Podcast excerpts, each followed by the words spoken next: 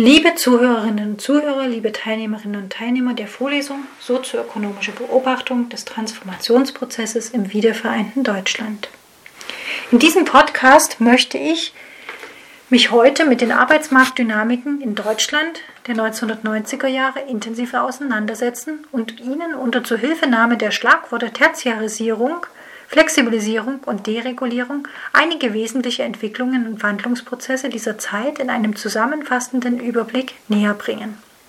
Auch zu diesem Podcast finden Sie die begleitenden Folien unter Downloads auf der Lernplattform Opal unter dem Link zu dieser Veranstaltung. Und wie Sie schon vermuten werden, habe ich Ihnen auch heute zur Einstimmung auf diese Sitzung wieder drei Bilder ausgewählt, die Sie auf Folie 3 des begleitenden Foliensatzes finden. Ganz links auf der Folie 3 sehen Sie den Innenraum einer modernen Werkhalle, die der Herstellung von Fahrzeugen dient und die sich durch eine erstaunliche Sauberkeit und klare Struktur auszeichnet. Die bereits gefertigten Werkteile sind links im Bild aufgereiht an einer Hängevorrichtung zu sehen. Im rechten Teil dieses Bildes sehen Sie zwei Mitarbeiterinnen, Beide vertieft in ein Gespräch, wobei die rechte Mitarbeiterin im Businessanzug mit einer Arbeitsmappe unter dem Arm sich mit der zweiten Mitarbeiterin unterhält, die selbst modisch, aber leger gekleidet ist und deren Erklärungen folgt. Offensichtlich handelt es sich um eine Werksführung und die Erläuterung von Abläufen oder anderen arbeitsbezogenen Inhalten. Mit diesem Bild möchte ich Ihnen veranschaulichen, was mit dem Prozess der inneren Tertiarisierung von Arbeitstätigkeiten in der automatisierten industriellen Produktion gemeint ist, nämlich die Bedeutungszunahme von beratenden, überwachenden und Prozesse beobachtenden Tätigkeiten auch im Kontext der Produktion von industriellen Gütern. Das mittlere Bild auf Folie 3 soll den Begriff der Flexibilisierung veranschaulichen und zeigt Ihnen eine Collage, in deren Mittelpunkt eine Stoppuhr zu sehen ist, die wiederum selbst einen Hintergrund hat die einen Mitarbeiter mit Brille und in denkender Pose darstellt. Rechts und links von der Stoppuhr sehen Sie zwei Zahnräder, ein kleines und ein großes, verbunden durch einen Kreis, der wie eine Umlaufbahn um die Stoppuhr ge gezeichnet ist und in einem Farbenspiel das kleine rote mit dem großen grünen Zahnrad verbindet. Im Hintergrund der Collage sehen Sie, weitere, sehen Sie des Weiteren Datentabellen abgebildet, die an eine Softwareanwendung erinnern. Darunter sehen Sie Geldscheine und rechts im Bild noch eine Grafik, die einer Wachstumskurve gleicht. Den äußeren Hintergrund der Collage formt die Skyline von Berlin. Was hier verdeutlicht wird, ist der denkende Mensch, der Wissensarbeiter. Im Zentrum einer digitalen, automatisierten und ökonomisierten Arbeitswelt, angesiedelt im urbanen Raum. Alle diese Begriffe, die Automatisierung, die Informatisierung sowie die Ökonomisierung, sind Kontexte, die auf moderne Arbeitswelten einwirken und dort Prozesse der Flexibilisierung auslösen. Den Prozess der Ökonomisierung hatte ich Ihnen ja bereits im letzten Podcast schon näher erläutert. Heute möchte ich mich nun mit dem Begriff der Flexibilisierung beschäftigen. Die Themenschwerpunkte Automatisierung und Informatisierung greifen wir im dritten Teil dieser Veranstaltungsreihe noch einmal auf. Für den heutigen Kontext sind sie aber insofern entscheidend und wichtig, dass vor allem der technologische Fortschritt auch in den 1990er Jahren schon ein wesentlicher Faktor für den Wandel der Arbeitswelt ist, worauf ich Sie ja bereits im zweiten Podcast dieser Veranstaltungsreihe schon mit der Erläuterung zum Begriff der Sättigungskrise hingewiesen hatte. Rechts auf der Folie 3 finden Sie nun eine Grafik, die eine liegende Schere zeigt, an deren oberen Scherenflügel ein Mann mit Aktenkoffer und Anzug abgebildet ist und an deren unterem Scherenflügel ein Mensch auf einem Pappkarton sitzt, frierend, mit Mütze und grünem Parker begleitet. Zwischen den Scherenflügeln sind weitere Menschen allerdings, allerdings nur als schwarze Schatten abgebildet, ebenfalls in Anzügen gekleidet und mit einem Aktenkoffer in der Hand. Die Grafik soll Ihnen die möglichen sozialen Konsequenzen von zu starken wirtschaftlichen und politischen Deregulierungs- oder auch Vermarktlichungsbestrebungen vor Augen führen. Denn gerade die Rücknahme sozialer Sicherheiten im Kontext der Deregulierung von Arbeitsmarktprozessen geht in Deutschland der 1990er Jahre mit einer Zunahme der sozialen Ungleichheit und Armutsrisiken sowie einer beobachtbaren Polarisierung von Beschäftigungsgruppen einher worauf ich bereits im vierten Podcast dieser Veranstaltungsreihe hingewiesen hatte. Heute nun möchte ich meine Ausführungen auf die Entwicklung und Veränderung des deutschen Arbeitsmarktgeschehens richten. Sie sind durch die drei genannten Schlagworte der Tertiarisierung, Flexibilisierung, zum Schluss abschließend Deregulierung gegliedert. Ich beginne mit dem Begriff der Tertiarisierung und greife damit einen Faden meiner Argumentationskette des zweiten Podcasts dieser Veranstaltungsreihe nochmals auf. Hierbei ging es um die strukturellen Veränderungen im deutschen Produktionssystem am Übergang von der industriellen zur postindustriellen Epoche, an, deren, an die ich heute an den Anfang meiner Erzählung stellen möchte. Somit ist zunächst die Frage zu beantworten, wie sich denn der Begriff der Tertiarisierung überhaupt definieren lässt. Mit Verweis auf den Text von Heike Jakobsen, Strukturwandel der Arbeit im Tertiarisierungsprozess aus dem Jahr 2018, schlage ich zunächst die auf Folie 5 abgedruckte Definition vor. Als Tertiarisierung wird ein Prozess der Herausbildung einer nachindustriellen Dienstleistungs-, Wissens- und Informationsgesellschaft bezeichnet. Wesentliche Elemente dieser Definition sind die Begriffe nachindustriell sowie Wissens- und Informationsgesellschaft. Heike Jakobsen bezieht sich auf die theoretischen Überlegungen von Daniel Bell und Manuel Castells. Beiden gemeinsam ist, dass sie die Überlegungen zur Auswirkung des technologischen Wandels auf das Gesellschaftssystem vorlegen. Daniel Bell prägt dabei den Begriff der postindustriellen Gesellschaft und Manuel Castells den der Informationsgesellschaft. Bell möchte mit seinem Begriff der postindustriellen Gesellschaft auf die zunehmende Technologisierung von Produktionssystemen und die damit verbundene zunehmende Bedeutung von theoretischem Wissen als gesellschaftliche und wirtschaftliche Ressource hinweisen. Castells Begriff der Informationsgesellschaft zieht darauf die informations- und datenverarbeitenden Technologien als einen Ursprung eines tiefergreifenden Rationalisierungsprozesses herauszustellen. Beide Überlegungen spiegeln sich in der Tertiarisierungsdebatte und dem Versuch der Beschreibung der zentralen Veränderungsdynamiken von Arbeitstätigkeiten und Arbeitsprozessen wider. Im Zuge der Tertiarisierung findet somit ein Wandel statt, der sowohl die betrieblichen Strukturen als auch die Ausgestaltung von Arbeitsprozessen und Arbeitstätigkeiten tiefergehend umfasst. Produzierende Tätigkeiten verlieren in diesem Prozess offenbar an Bedeutung, während wissensgenerierende und informationsverarbeitende sowie interaktive Tätigkeiten an Wertschätzung weiter gewinnen. Der Prozess der Tertiarisierung findet somit auf unterschiedlichen Ebenen statt. Heike Jakobsen zitiert hierfür Christoph Deutschmann 2002, der diesen als einen dreifachen Prozess beschreibt, nämlich zunächst als einen wirtschaftsstrukturellen Prozess des Wandels zugunsten von Dienstleistungsbranchen, sowie des Weiteren als einen Wandel von Unternehmensstrukturen, die nicht herstellenden Tätigkeiten eine neue Bedeutung zu messen und letztlich drittens einen Wandel der Arbeitstätigkeiten auch im industriellen Sektor selbst, in dem Sinne, dass rein manuell herstellende Tätigkeiten verknüpft oder integriert werden mit Aufgaben, die eher vorbereitender, dokumentierender, Prozesse beobachtender oder administrativer Natur sind.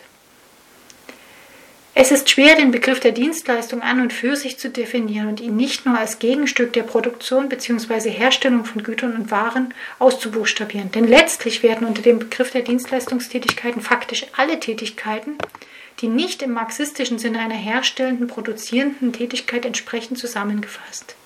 Wenn wir also von Tertiarisierung sprechen und die entsprechende Debatte in der sozialwissenschaftlichen Literatur der 1990er und frühen 2000er Jahren anschauen, und erfassen wir damit immer mehrere Entwicklungen gleichzeitig.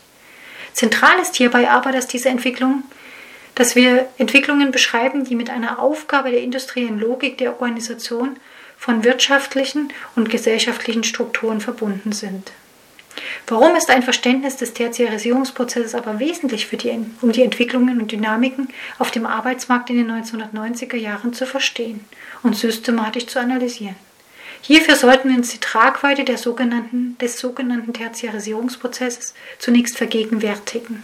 Schauen Sie hierzu auf die Grafik auf Folie 6. Und hier werden Sie feststellen, dass sich im Zeitraum der Jahre 1970 bis 1991 eine intensive Dynamik des Wandels von Arbeitstätigkeiten und Arbeitsprozessen scheinbar ergeben hat und damit und in einer Verschiebung der Beschäftigung in den Wirtschaftsstrukturen sichtbar wird. Wenn wir nur allein auf den Anteil der Beschäftigten in unterschiedlichen Wirtschaftsbereichen schauen, sehen wir bereits, dass im Jahre 1970 in der Bundesrepublik noch mehr Menschen im herstellenden bzw. industriell produzierenden Wirtschaftssektor tätig waren als in irgendeinem anderen Sektor, Wirtschaftssektor. Im Jahre 1991 haben sich diese Verhältnisse komplett umgekehrt. Nun sind es im wiedervereinten Deutschland fast zwei Drittel der Arbeitnehmer im tertiären Sektor und nur noch reichlich ein Drittel im sekundären Waren- und Güterherstellenden Sektor. Bis in das Jahr 2010 hinein setzt sich diese Verschiebungsdynamik fort. stagniert dann aber im Zeitraum der Jahre 2010 bis 2014 auf einem Niveau von 25 Prozent der Beschäftigung im sekundären Sektor und knapp 74 Prozent der Beschäftigung im tertiären Sektor. Sie können gerade für den Zeitraum der Jahre 1991 bis 2010 sich auch nochmal vergegenwärtigen, wie sich dieser Wandel vor allen Dingen in Ostdeutschland vor dem Hintergrund der Aktivitäten der Treuhand entwickelte. Die sogenannte Entindustrialisierung des Ostens. Eine weitere Intensivierung der Verschiebung der Beschäftigung vom sekundären in den tertiären Sektor lässt sich aber vor allem vor dem Hintergrund des aktuellen technologischen Wandels und weiteren Fortschritts schon jetzt voraussagen. Die intensive sozialwissenschaftliche Debatte um den Prozess der, um den Prozess der Tertiarisierung setzte sich in den frühen 2000 Jahr, 2000er Jahren unter Beobachtung des, der benannten Verschiebung mit folgenden Fragen auseinander. Springen Sie hierfür auf Folie 7. Die reine Beobachtung einer Verschiebung von Arbeitstätigkeiten vom herstellenden und produzierenden Wirtschaftsbereich in den Bereich sonstige Arbeitstätigkeiten führte zunächst zu einer intensiven Debatte um die Ursachen dieses Wandels.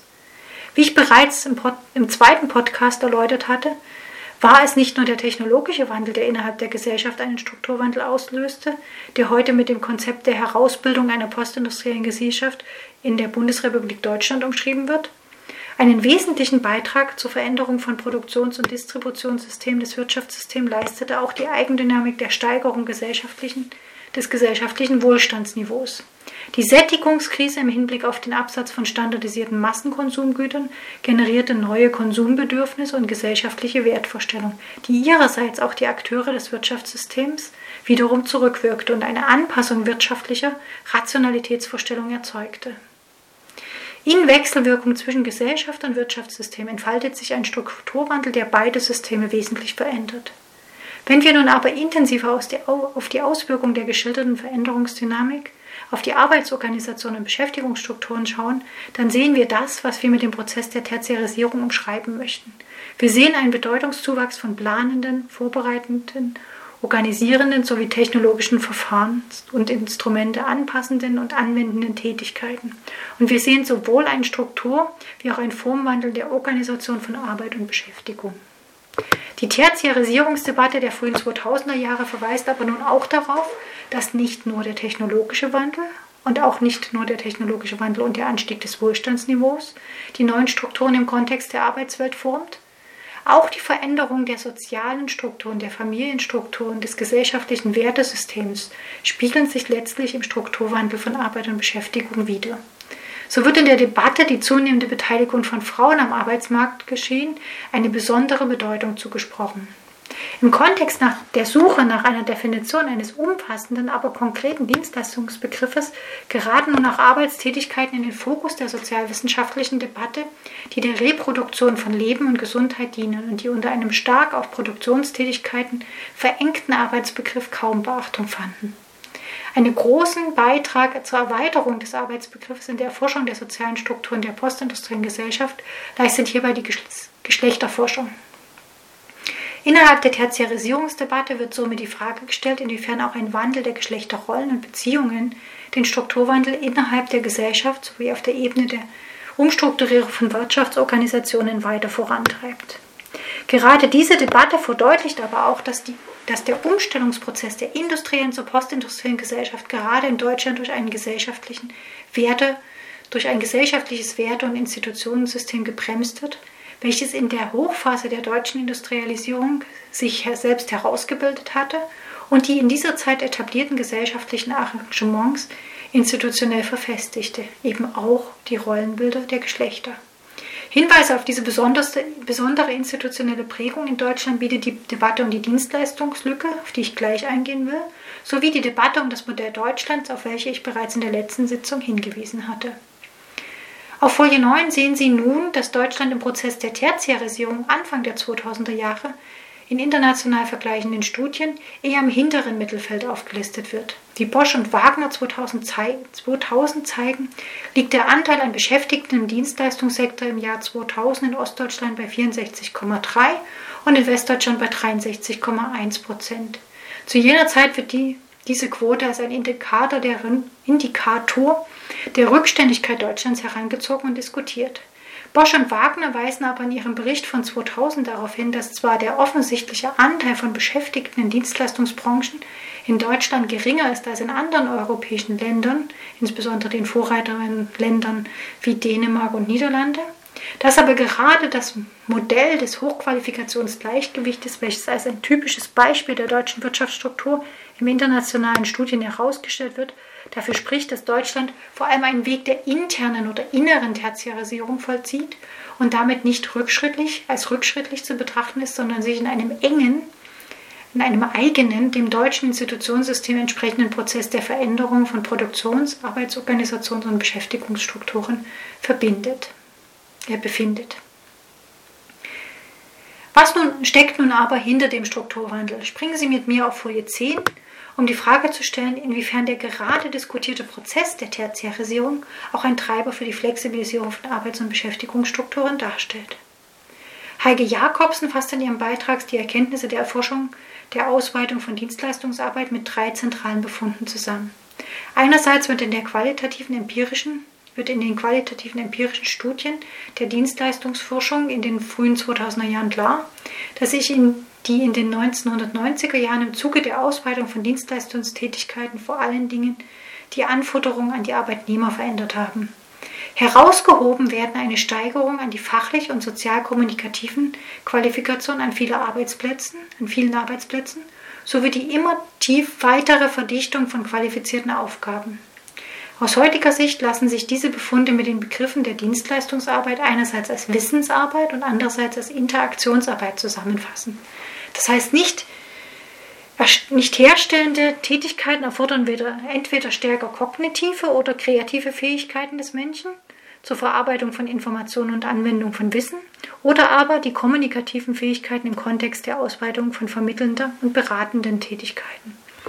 Veränderungen lassen sich aber auch im Hinblick auf die Organisation von Arbeit beobachten, da, sie an, da die anders gelagerten Arbeitstätigkeiten nicht in gleicher Weise wie herstellende, produktive Tätigkeiten optimiert und standardisiert werden können. Neue Organisationskonzepte wie Team- und Gruppenarbeitskonzepte, aber auch die Verantwortungsverlagerung von hierarchischen auf dezentrale Strukturen setzt sich durch. In der Quintessenz bedeutet das, dass Dienstleistungsarbeit flexiblere Arbeitsstrukturen und andere Entscheidungs-, anderer Entscheidungsprozesse bedarf. Da nun aber die unter dem Begriff der Dienstleistungs Dienstleistungen zusammengefassten Tätigkeiten einerseits weniger standardisierte Qualifikationen, dafür aber stärker persönliche Potenziale und individuelle Kompetenzen bedürfen, befördert dies auch einen Prozess der immer stärkeren Identifikation der Individuen in der Gesellschaft mit der Arbeitstätigkeit, der als Prozess der Subjektivierung der Literatur beschrieben wird und mit der Öffnung und Liberalisierung von gesellschaftlichen Strukturen und individuellen Gestaltungsspielräumen einhergeht. Mit dem Begriff der Entgrenzung wird, letzt, Entgrenzung wird letztlich in der Literatur herausgehoben, dass die mit der industriellen Arbeitsweise verbundenen und im Kontext der industriellen Epoche entstandenen Rollendifferenzierung von Arbeitswelt und Privatwelt sowie zeitlich-räumlichen Differenzierung von Arbeit und Leben nun stärker auch zurückgedrängt werden. Konzepte entstanden als Ref Konzepte, die als Reflexion der Debatte und Entwicklungen in den 1990er Jahren entstanden und die Entwicklungen auch einfangen wollen, sind beispielsweise das Konzept der Vermarktlichung von Arbeitskontexten, welches Modaschel 1998 einbringt, sowie das Konzept des Arbeitskraftunternehmers von Voss Ponkratz aus dem Jahr 1998. Modaschel verweist vor allen Dingen auf eine Verlagerung von unternehmerischen Risiken auf den Unter Arbeitnehmer und Voss Ponkratz betonen die, den Einsatz subjektiver Fähigkeiten und Kompetenzen im Kontext der Ein Erfüllung von Arbeitsaufgaben und die damit verbundenen Anforderungen auch an die Fähigkeiten und Bereitschaft, die eigene Arbeit selbst zu steuern und in den Arbeitsprozess einzubringen. Sie differenzieren hierbei zwischen den Mechanismen der zunehmenden Selbstkontrolle, Selbstrationalisierung und Selbstökonomisierung.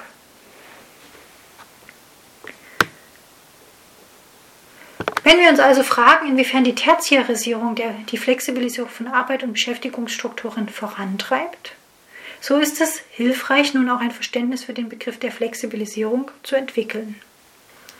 Ich selbst definiere den Begriff der Flexibilisierung, wie auf Folie 13 abgebildet, als einen Prozess des Wandels von Arbeits- und Beschäftigungsstrukturen, der seit nunmehr 30 Jahren intensiv beschrieben und empirisch beobachtet wird und vor allem sich dadurch auszeichnet, dass die in der industriell geprägten Nachkriegsepoche in Deutschland etablierten Strukturen und Institutionssysteme aufgelöst oder intensiv verändert werden.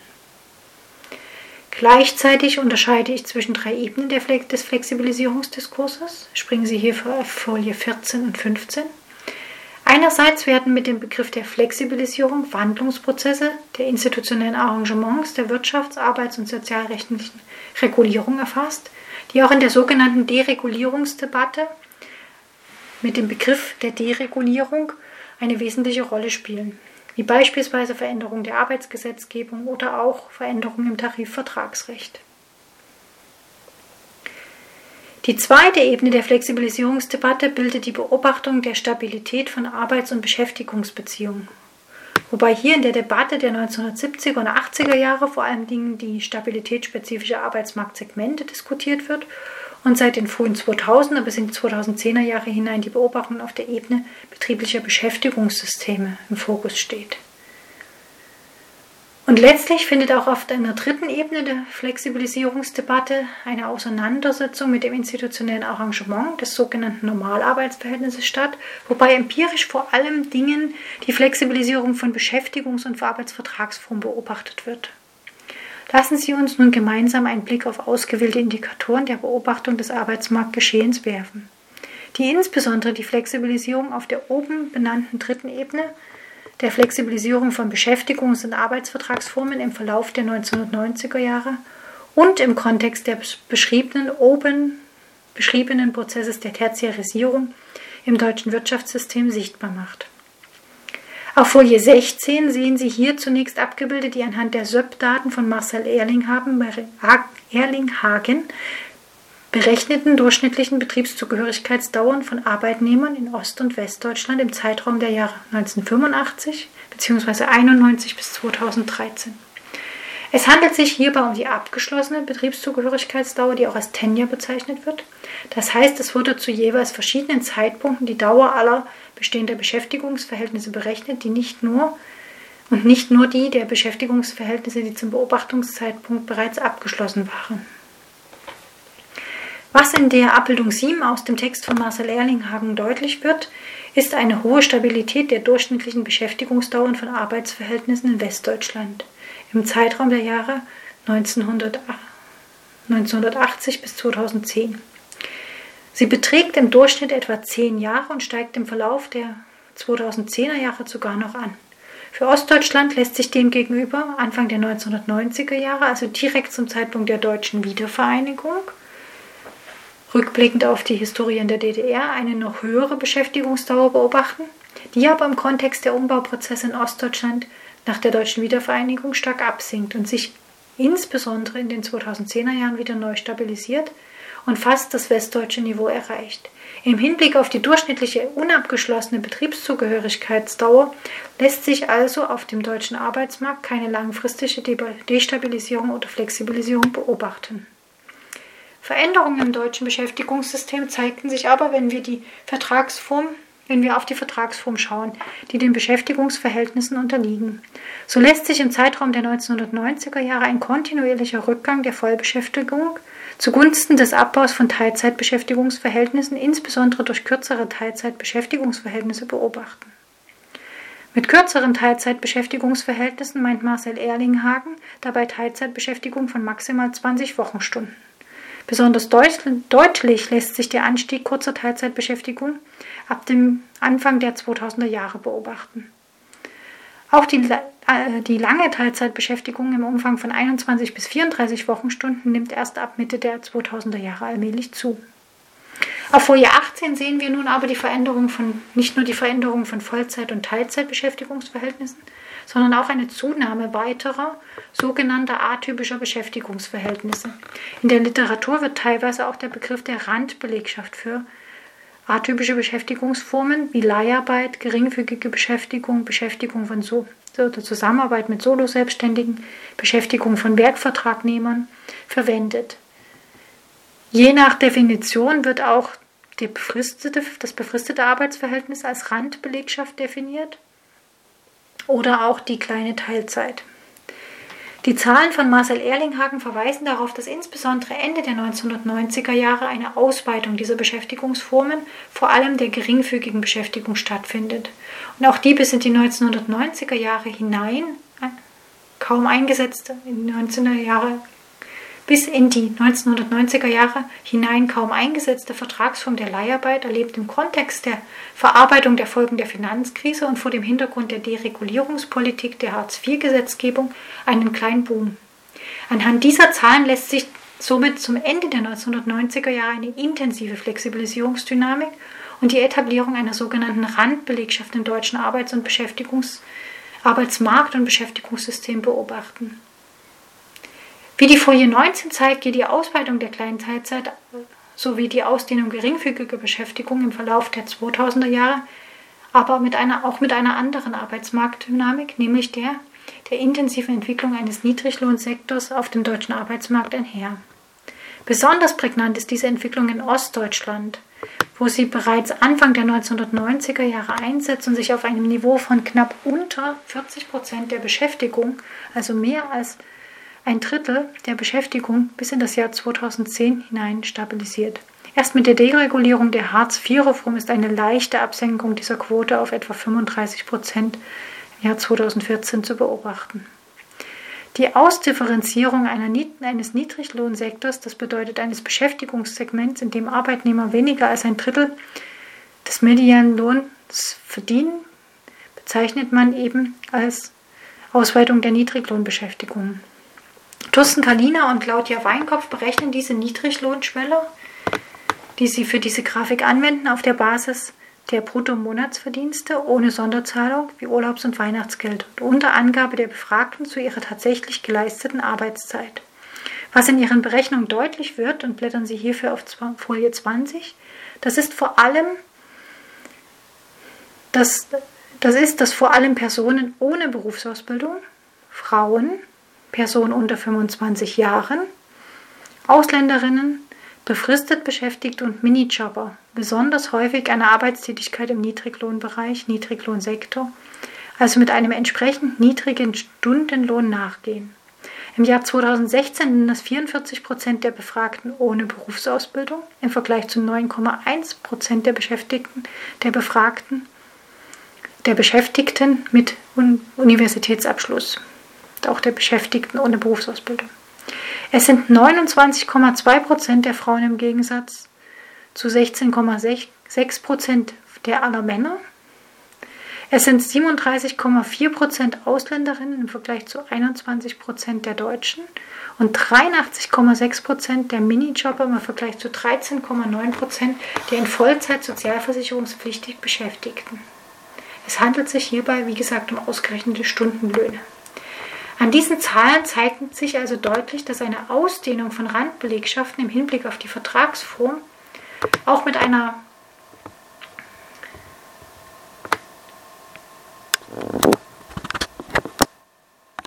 An diesen Zahlen zeigt sich deutlich, dass eine Ausdehnung von Randbelegschaften im Hinblick auf die Vertragsform auch mit einer Benachteiligung im Bereich der Entlohnung von Arbeitstätigkeiten korreliert ist.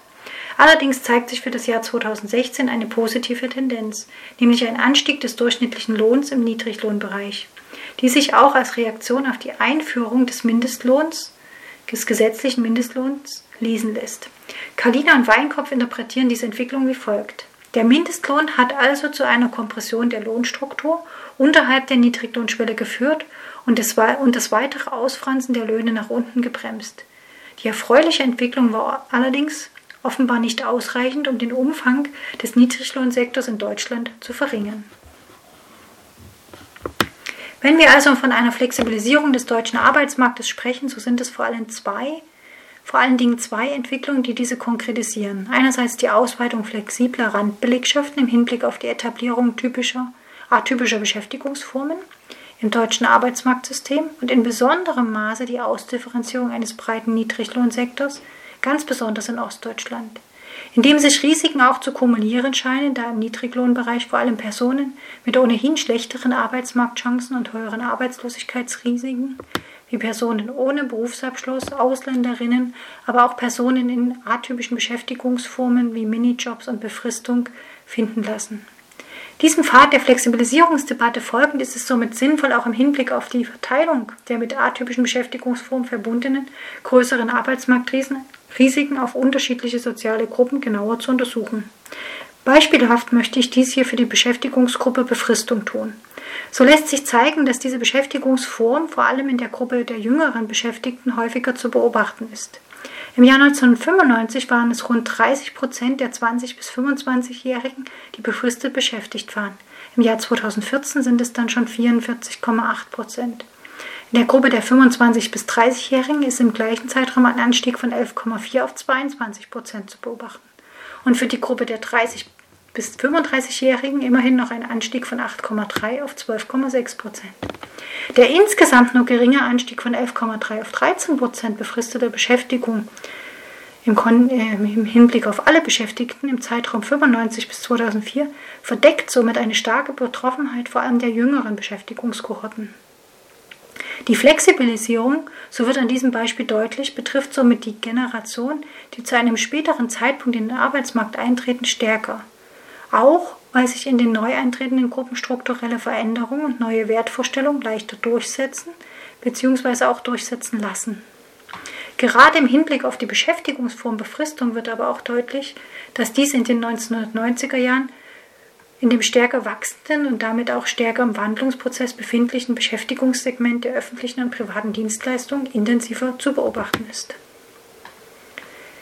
Die heutige Sitzung nun abschließend möchte ich ganz kurz am Beispiel der Leiharbeit aufzeigen, inwiefern Flexibilisierungsdynamiken aber auch in Wechselwirkung zur Regulierung und Deregulierungspraxis politischer Entscheidungsinstanzen stehen. Am Beispiel der Leiharbeit lässt sich das für Deutschland in ganz besonders guter Weise darstellen. Wenn Sie auf Folie 23 und 24 schauen, dann können Sie hier sehen, wie erst eine Deregulierung, die im Jahre 1967, also auf ein Gerichtsurteil im Jahre 1967, was damals erzwungen wurde, letztlich zurückgehen, Auslöser für die Entwicklung einer neuen Flexibilisierungsdynamik war.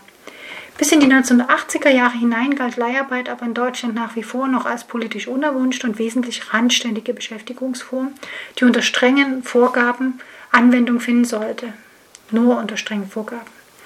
Auch der Deutsche Gewerkschaftsverbund vertrat bis Mitte der 1990er Jahre eine sehr strikte Einstellung, restriktive Einstellung gegenüber der Beschäftigungsform Leiharbeit. Noch im Jahr 1996 sprach er sich gegen eine weitere politische Liberalisierung dieser Beschäftigungsform aus.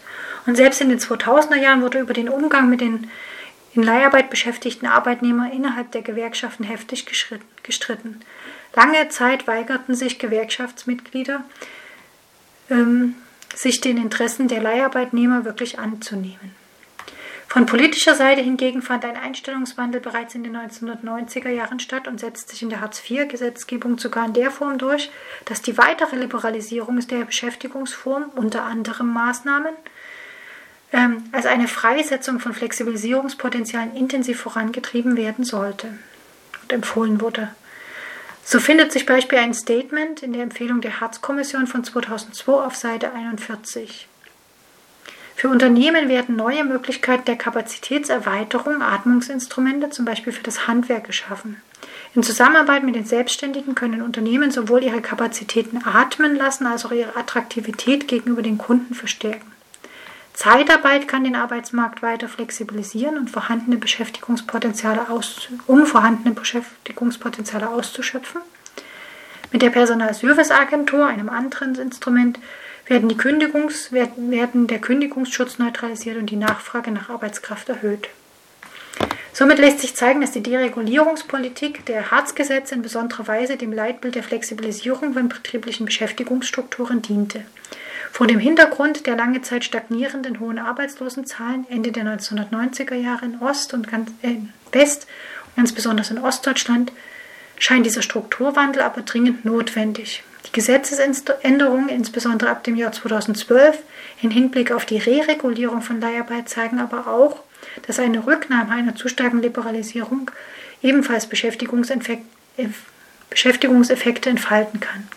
Denn es lässt sich ein Rückgang der Leiharbeitsverhältnisse beobachten.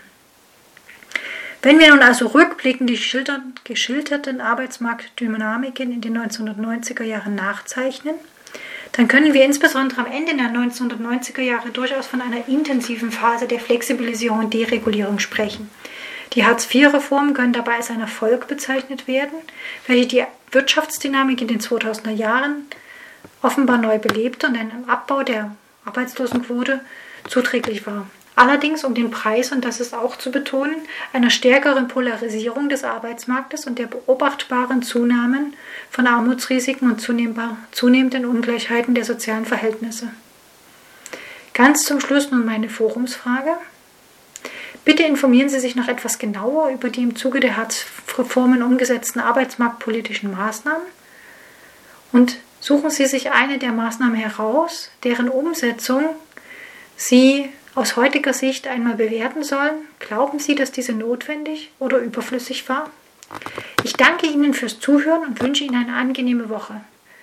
Kommenden Montag, den Pfingstmontag, stelle ich Ihnen zusätzlich einen kurzen Text von etwa sieben Seiten zur Verfügung, der sich ganz konkret auf die Arbeitsmarktdynamik in Ostdeutschland im Zeitraum der Jahre 1990 bis 2020 bezieht und hier ein Phasenmodell quasi beschreibt.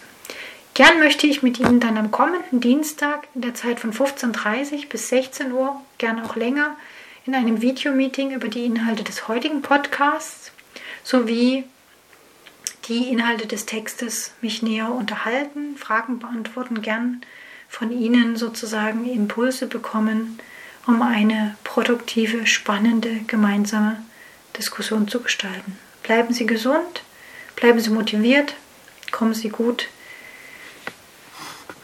durch den Mai noch. Bis zum nächsten Mal.